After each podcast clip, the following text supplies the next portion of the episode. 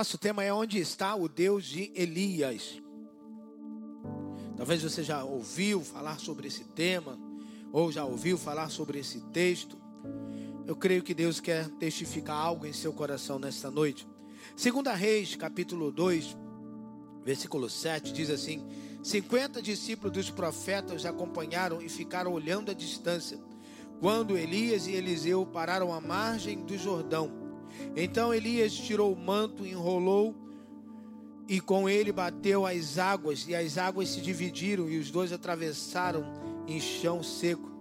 Depois de atravessar, Elias disse a Eliseu: O que posso fazer em seu favor antes que eu seja levado para longe de você?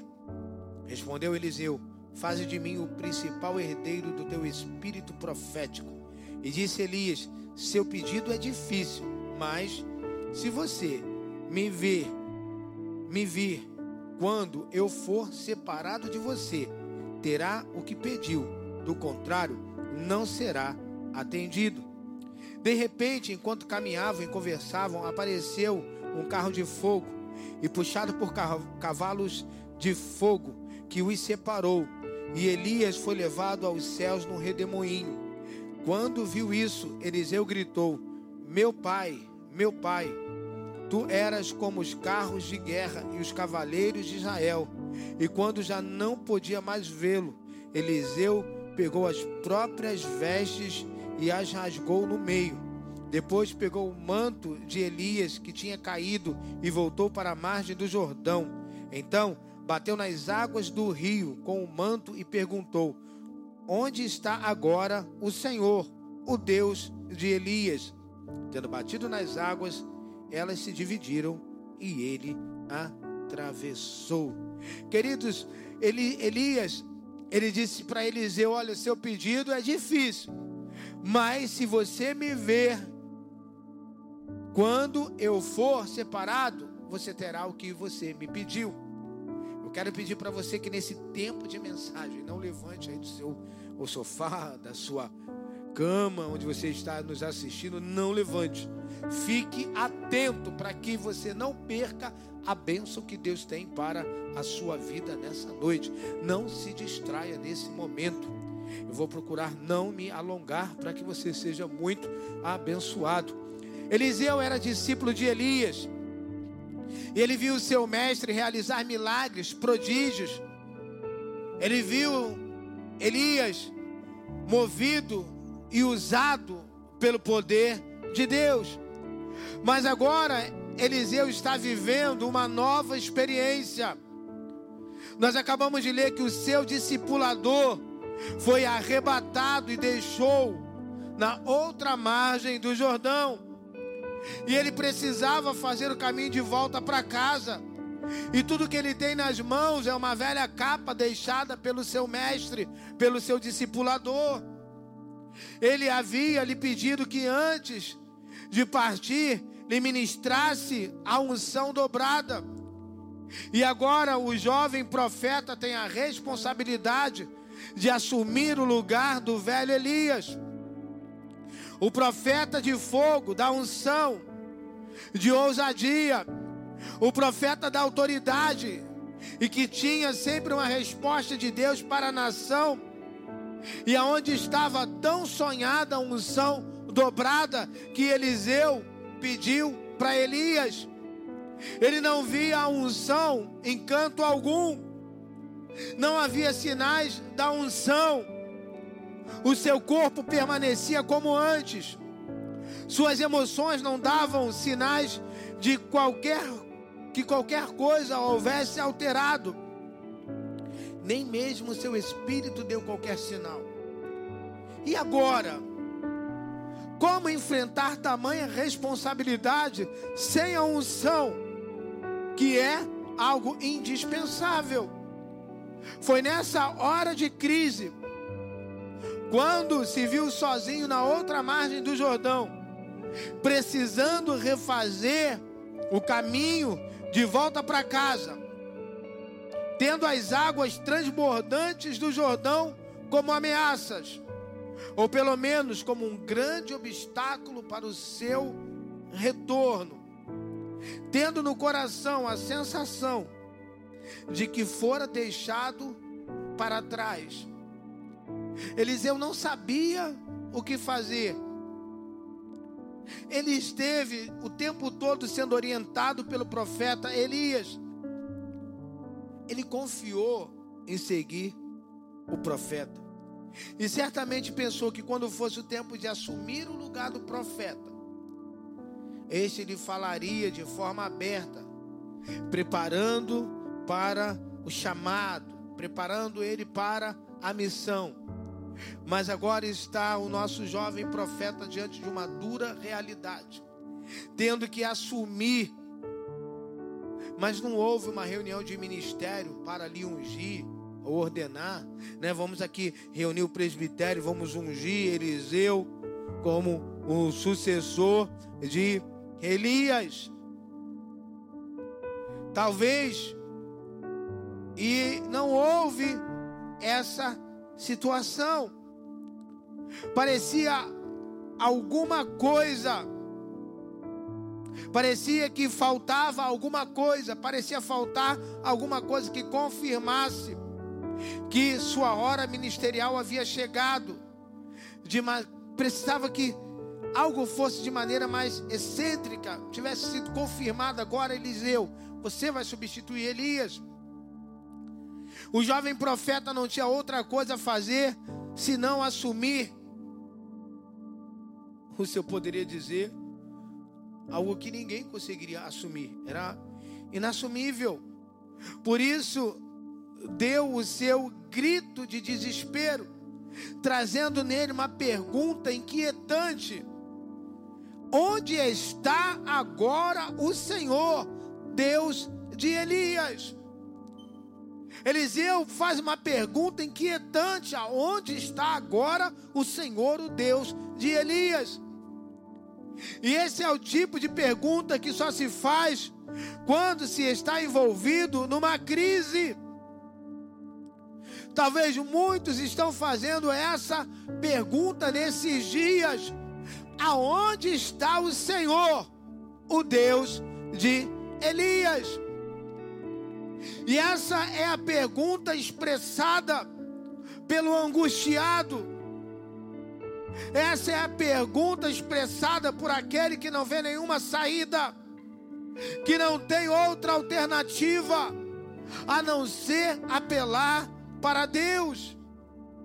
Aonde está o Deus de Elias? E aquilo que os homens não conseguem fazer, por mim e por você, Deus pode fazer. Nós vamos aprender com as experiências do profeta Eliseu, nessa nossa quarta da conquista. Eliseu precisou, primeira coisa, Eliseu precisou passar pela sensação de abandono para começar o seu ministério. Precisamos ficar sozinhos em situação de inteiro abandono para termos as nossas próprias experiências com Deus. Olha, você que está participando desse culto online, esse tempo de quarentena é um tempo de buscar novas experiências com Deus. É tempo de buscar algo novo da parte de Deus. Esse tempo, irmãos, de, de às vezes se sentir só, é um tempo de buscar novas experiências com Deus. Talvez você esteja vivendo algo terrível. É tempo de buscar experiência com Deus.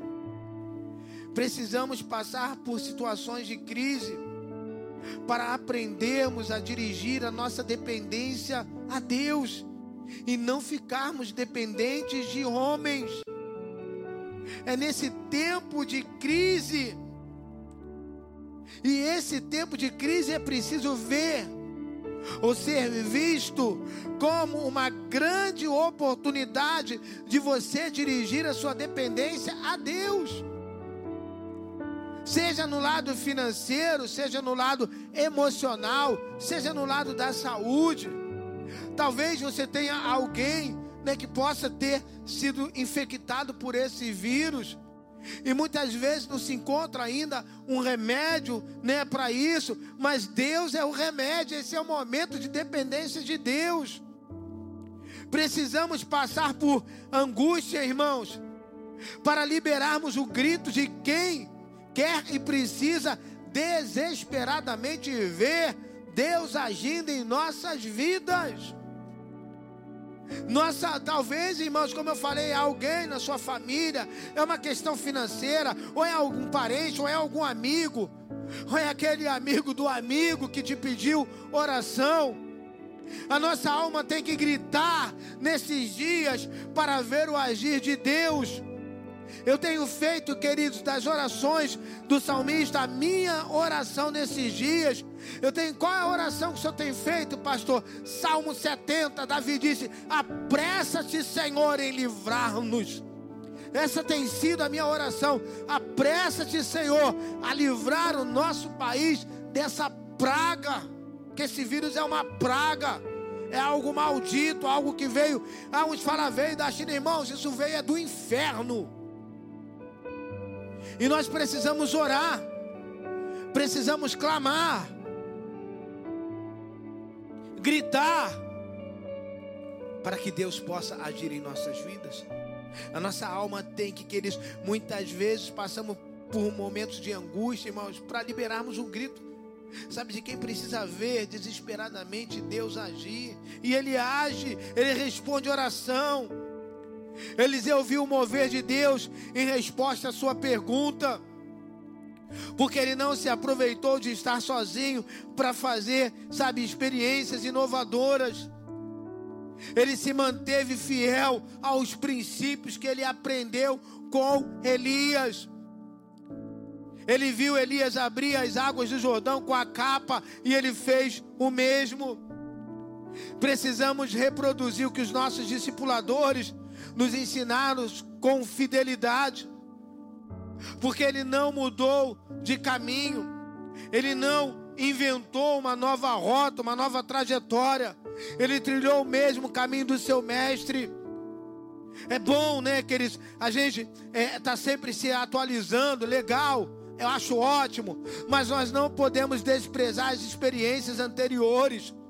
Eliseu viu que Elias, para atravessar o Jordão, ele bateu com a capa nas águas e ele faz a mesma coisa. Não se pode desprezar também experiências anteriores. Nós temos que honrar aqueles que foram antes de nós. Isso requer humildade da nossa parte. Precisamos ouvir conselho dos mais velhos. As suas experiências devem servir para nos ajudar a não cometer os mesmos erros. Não podemos, irmãos, nos achar autossuficientes, ignorar os conselhos. A Bíblia diz que na multidão do, dos conselhos existe sabedoria. Pessoa, porque, queridos, Eliseu, outra coisa, ele soube clamar pela pessoa certa. No momento que ele se sente ali só, abandonado, os homens do outro lado do Jordão.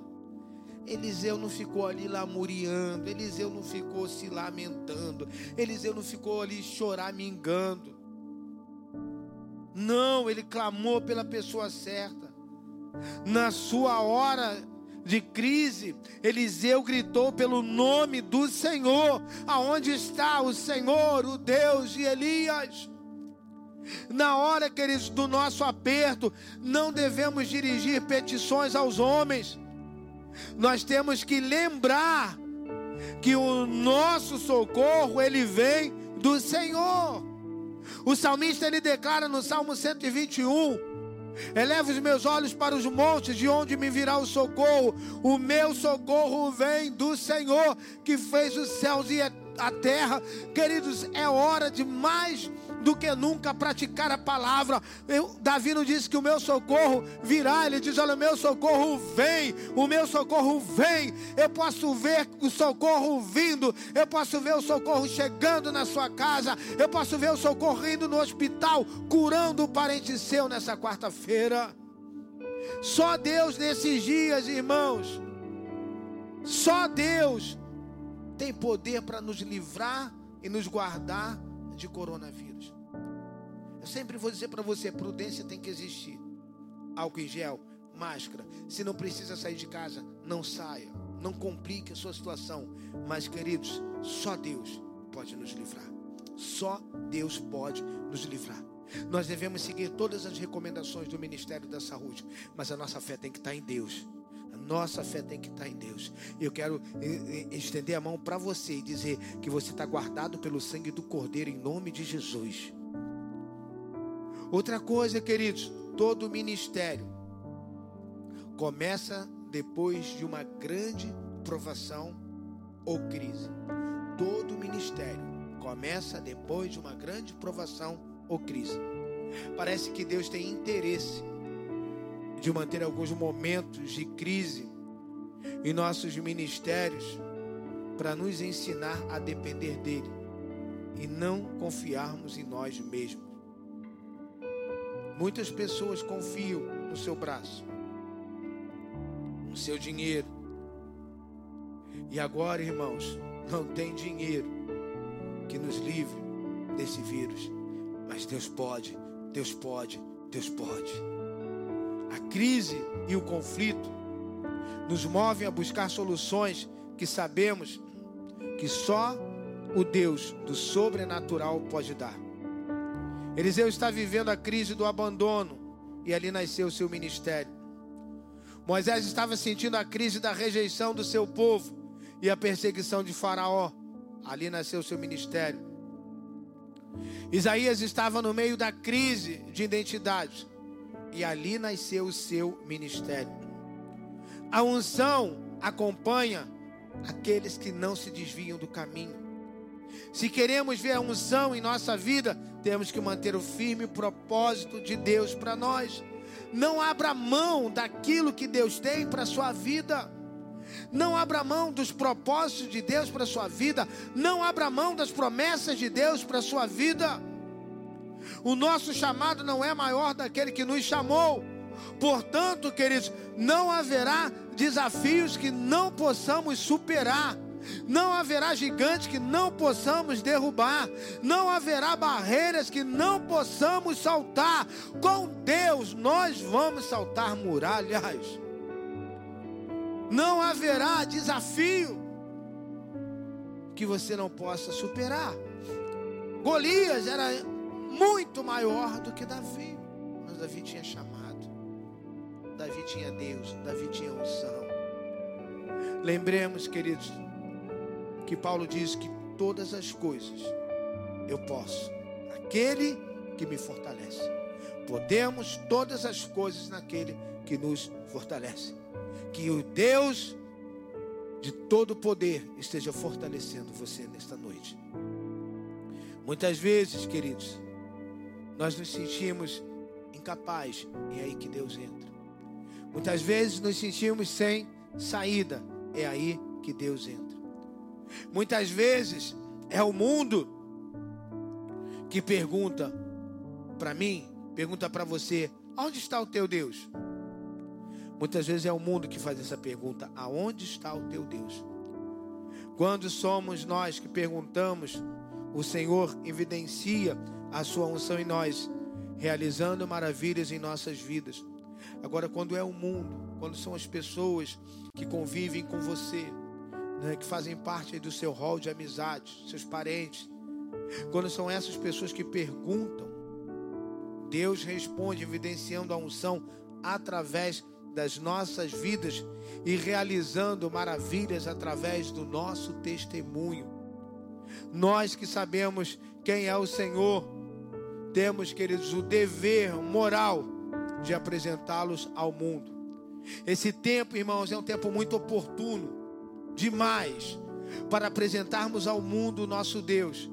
Que Ele é um Deus de milagre, que Ele é um Deus que ilumina a escuridão o Deus que abre porta e ninguém fecha, o Deus que quando fecha ninguém também abre, o Deus que tem poder para curar quem pega Covid-19, o Deus que tem poder para nos livrar do Covid-19, o Deus que nos enche da paz que excede todo entendimento.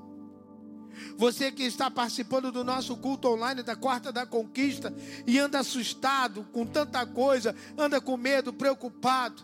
Eu quero declarar, queridos, que em meio a tantas notícias ruins, você está sendo cheio da paz que excede todo entendimento. Quero declarar um poder, autoridade do nome de Jesus Cristo, que é chegado um tempo de paz na sua casa. Saiba que o nosso Deus, Ele é o Rei da paz. Saiba que o que mais necessitamos nesses dias é da presença de Deus. E que essa presença nessa noite encha a sua vida. Que essa presença encha cada cômodo da sua casa. Porque quem tem a presença de Deus tem paz, amor, segurança, refúgio, alegria e muito mais. É tempo de você compartilhar esse culto com alguém, queridos. Pois você conhece muitas pessoas que nesse momento elas precisam de amor, ânimo, força, paz, alegria, refúgio, consolo. Deus é tudo que o ser humano precisa. Existe um vazio na vida das pessoas que só Deus pode preencher. E esse é o Deus, irmãos, o Deus de Elias, o Deus de Eliseu. Esse é o nosso Deus tudo, irmãos, absolutamente tudo o que nós precisamos está em Deus.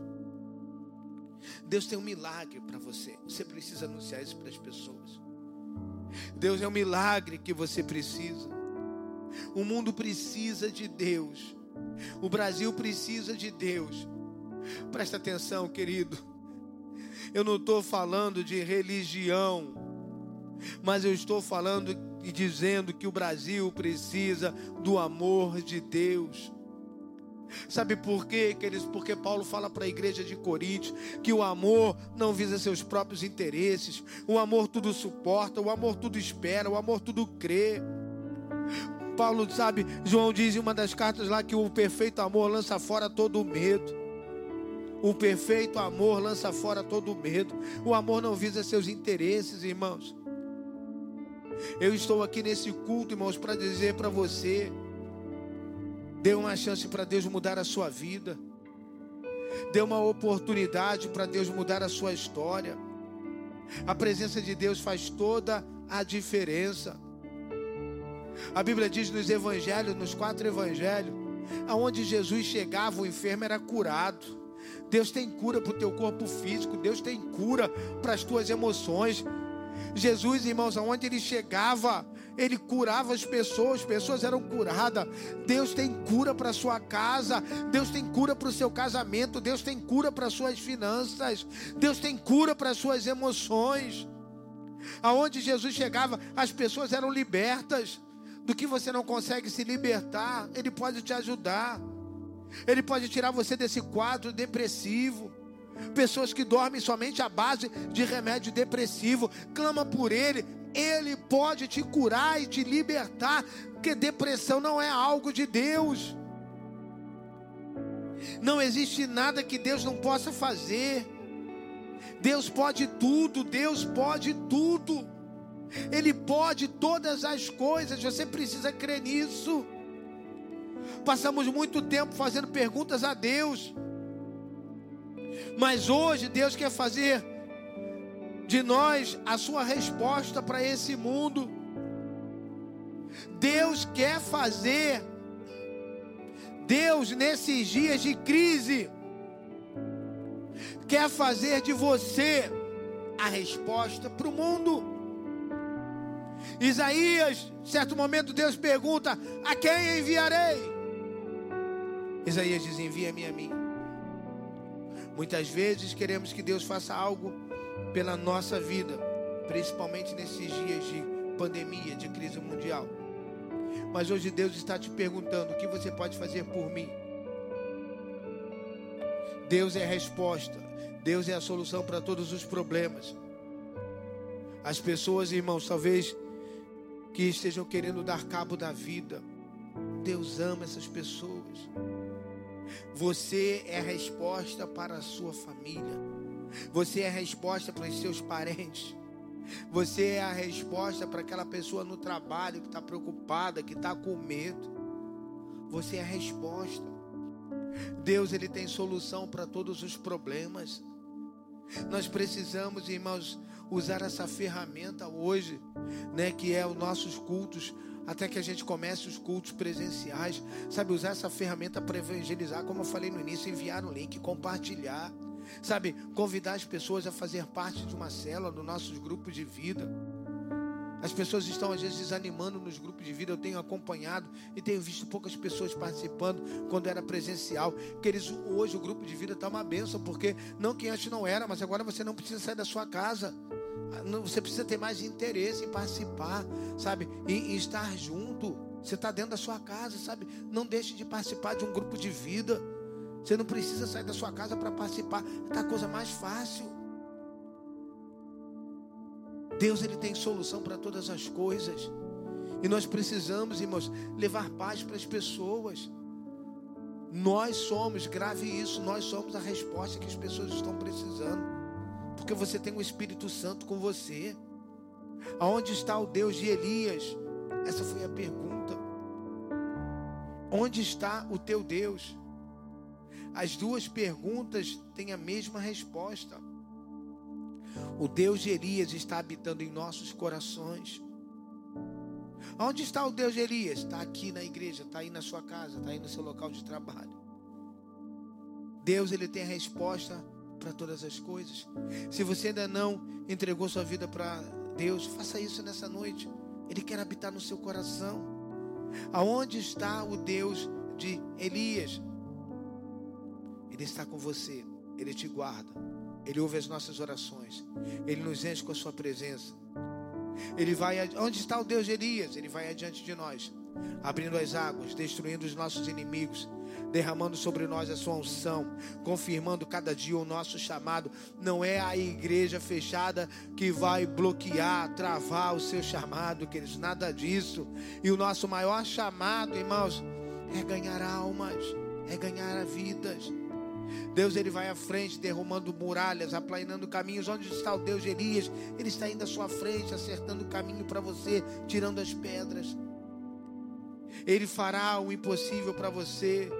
Aonde está o Deus de Elias? Ele está nos céus, mas também está no nosso coração. O Senhor está nos lembrando, irmãos. Em João ele diz: Olha, não foste vocês que escolheste a mim, mas eu vos escolhi a vós e vos nomeei para que vades e deis fruto e o vosso fruto permaneça. É isso que Deus espera também nesses dias, que você dê frutos e que esse fruto permaneça. Sabe, quando eu digo que você é a resposta, porque Deus vai colocar nos seus lábios palavras que vão chegar como uma flecha no coração de muitas pessoas nesse tempo. O Deus de Eliseu, o Deus de Elias, também é o teu Deus. O Deus de Elias é o teu Deus. O Deus de Eliseu é o teu Deus. Quando você precisar que ele derrame fogo do céu, ele irá derramar. Elias pediu, Senhor, envia fogo do céu. Lá no desafio com os 450 profetas de Baal. E Deus mandou fogo. Quando você precisar que ele abra as águas, ele abrirá as águas. Ele prometeu estar conosco todos os dias até a consumação dos séculos. Em tempos difíceis, nós podemos ver a mão do Senhor sobre a nossa vida. Em tempos difíceis, temos ouvido testemunhos de pessoas sendo abençoadas, vivendo provisão de Deus. Pessoas nos mandando, nos mandando mensagem, vivendo milagres, irmãos. Em tempos difíceis, você também vai ver milagres. Em tempos difíceis, você também vai ver provisão. Aonde está o Deus de Elias? Está guerreando as nossas guerras. Ele peleja por nós. Aonde está o Deus de Elias? Trabalhando nesse exato momento. Pastor, Deus está trabalhando. Como assim? Deus trabalha por aqueles que nele esperam, diz Isaías. Davi diz que é certo que não dormita e nem dorme o guarda de Israel. Aos seus amados ele, ele dá enquanto dorme. Quem sabe dessa madrugada de quarta para quinta, você dormindo, E Deus mandando um anjo te dar a vitória. Quando você acordar pela manhã na quinta-feira, vai chegar uma mensagem no seu Instagram, ou vai chegar uma mensagem no WhatsApp, vai chegar uma mensagem, sabe, no seu e-mail, da resposta que você precisava. Aonde está o Deus de Elias? Está cuidando da nossa vida nessa noite. Onde está o Deus de Elias? Ele é invisível, mas ele é real. Assim como esse vírus. É invisível, mas é real. Nós não vemos, mas estamos vendo que ele muitas vezes é letal, que ele muitas vezes mata. E Deus também é invisível, mas é real. E ele traz vida aonde há morte. Deus quer mudar a história da sua vida. Se você, queridos, quer entregar a sua vida para Jesus e ainda não entregou, talvez, não importa qual motivo, você é, trilhou o caminho do filho pródigo, se afastou da casa do pai. Você não pode vir até a igreja, mas você pode, onde você está, sabe, entregar sua vida para Jesus.